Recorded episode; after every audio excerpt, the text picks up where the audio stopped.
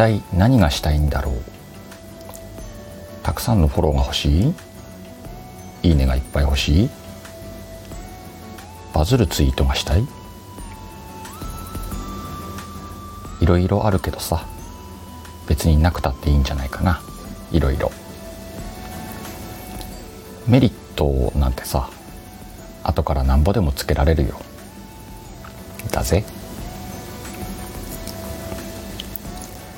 おはようございます。シカヘルです。もうこのシリーズも第9弾です。次回で2桁に突入ですね。前回8回目の140文字の裏側楽しむのは誰かな？もたくさんの方に聞いていただいています。いつもありがとうございます。この記事はいつも言ってるんですがけれども読むこともできます。ノートというアプリをダウンロードしていただくと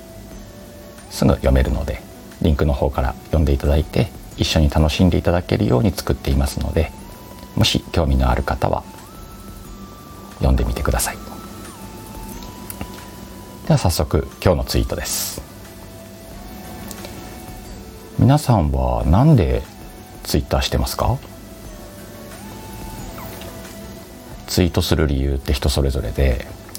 あなたにはあなたの理由があって Y には Y の理由がある。でもそれって何だろうね。そもそもツイートすることが目的なのか。それともそれは手段であってツイートの先に目指すものがあるのか。いろんな方がいると思います。ツイッター、まあ、SNS 全般ですけれどもフォロワーとかいいねとかそういう類のものに数字として踏まえていくとツイッター運用になりがちなんだよね。でも大事なのっていつでも向こう側に人がいるっていうことなんだと思うんですよ。これ結構ね大事なんで自分ではすごく気をつけてることだし発信される方はやっぱり発信の向こう側に人がいるよっていうことを忘れずにやってる方が大半です。これはねあの趣味で発信するでもプロを目指して発信するんだっていうことでも全く同じ。何も変わらないよっていうこと。これをねこの今回のツイートに込めてみたっていう感じです。もっとねうんとツイートって気楽に書いていいのかなと思うんです。綺麗な文章にしようとか読みやすい文章をどうやったら刺さるか。確かに考えちゃうんだけども。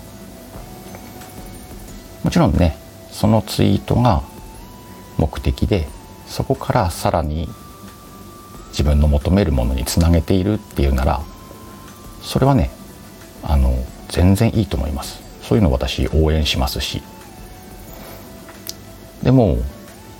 必ずしもあなたがそうなる必要はないんじゃないっていうことなんですよ。純粋にツイートを楽しみたいんだよっていう方だっていらっしゃるでしょうし。から言い方が語弊があったら申し訳ないんですが目的のないツイートとでも言ったらいいのかな。とりあえず書いてみる描いてみる。そういうツイートでもいいんだと思うんです。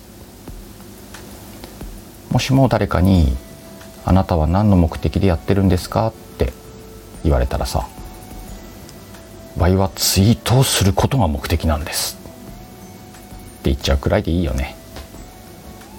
そんなんじゃダメだよ。とか他の人に決められることじゃないって思う。大丈夫。走り出してから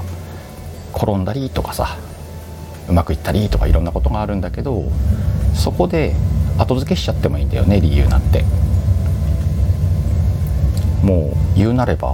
初心忘れるべしくらいの気持ちでいいと思うよ。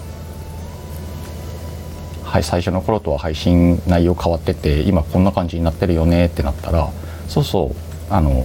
最近の Y こんな感じですよって言っちゃえばいい。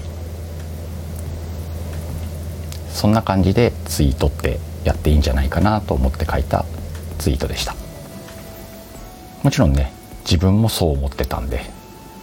あこんな感じで書こうかなと。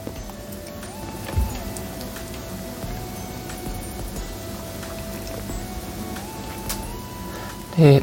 このツイートにも、えーと、いつも通りシカヘ流の魔法っていうお話をしていきたいなと思いますけれども。うんとねあなた自身の苦悩を書き出す。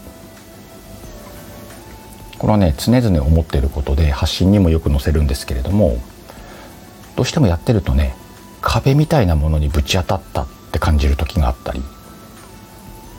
後で思うとねそんな壁でもないんだけどその時はやっぱり壁なんだよね感覚。そういう時に限ってさ気持ちってちょっと数字に向かっていっちゃったりとかそれこそ壁って数字自体が壁になっちゃってるみたいに感じちゃう。そういう時ってねあると思うんです。だからそんな時こそこういうツイートで思い出してほしいなと。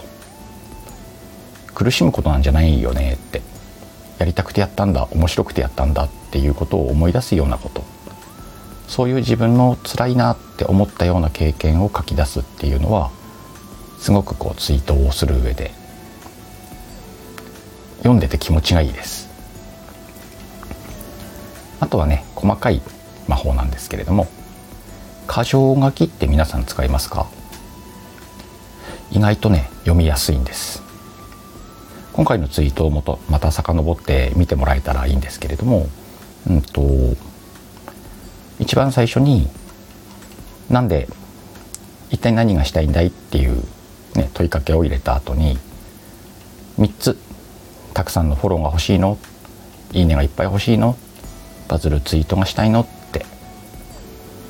あげてます。こういう感じで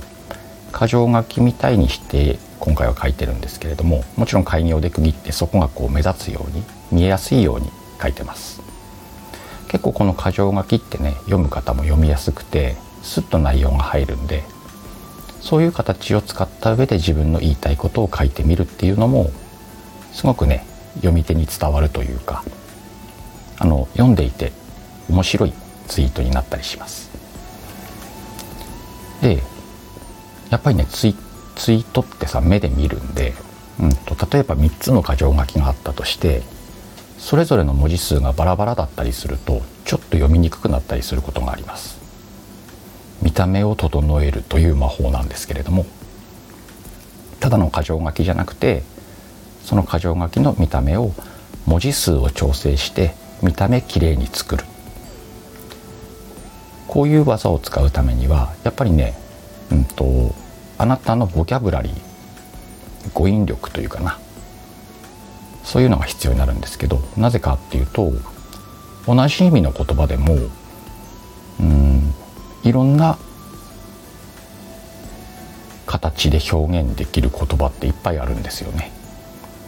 例えば、ね、漢字で表記していたものをカタカナにすることで文字数を増やしたり逆にひらがなでこう長い文章だったものを文字数だったものを、うんと、一言で表すような感じで表示してみたりとかこういうボキャブラリーが多いと文字数の調整ってしやすくなるんですよね。なんとなくわかるでしょ？書いてると。こうやってねあえてねその文字数を調整するために意味がおかしくならないような同じような言葉を探し出して文字を組むっていうのもちょっと面白いんですよ。これはね全体の文字数を調整する時も使えるんで、うん、これはねやって覚えていくしかないしあとはねワイだったらなんでそんなに文字を知ってるのかって言われたらやっぱり文字を読みますね本を読んだり、ね、ブログを読んだりとか記事を読んだりとかいろんなものを読むようにしてと自然とねボキャブラリーで溜まってくるんでもちろんその都度調べてもいいですしね。この言葉って同じような言葉ないのかなってやってみてもいいと思います。これね漢字とかカタカナとかひらがなとかもっと言ったらアルファベットでね表記されるものなんかもあるんですけども見た目とか意味が同じだったり違ったり自由自在にできるんですよ。言い過ぎかもしんないけど。なのでこの140文字で表現するっていうのは結果すごく楽しいよっていうそんな魔法を使った今回のツイートでした。では今日はこの辺での第9回も最後までお聴きいただいてありがとうございます前半でも言いましたけれどもねこの内容はノートというアプリで記事にもしてますのでよかったらそちらも合わせて読んでいただければなと思います。リンクの方も貼っておきますんでね。そちらの方にも参考していただければと思います。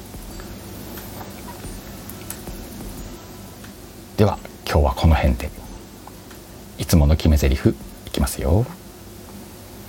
さあ今日もいい一日だった。と嘘吹いて素敵な今日を過ごそうぜ。ではまた。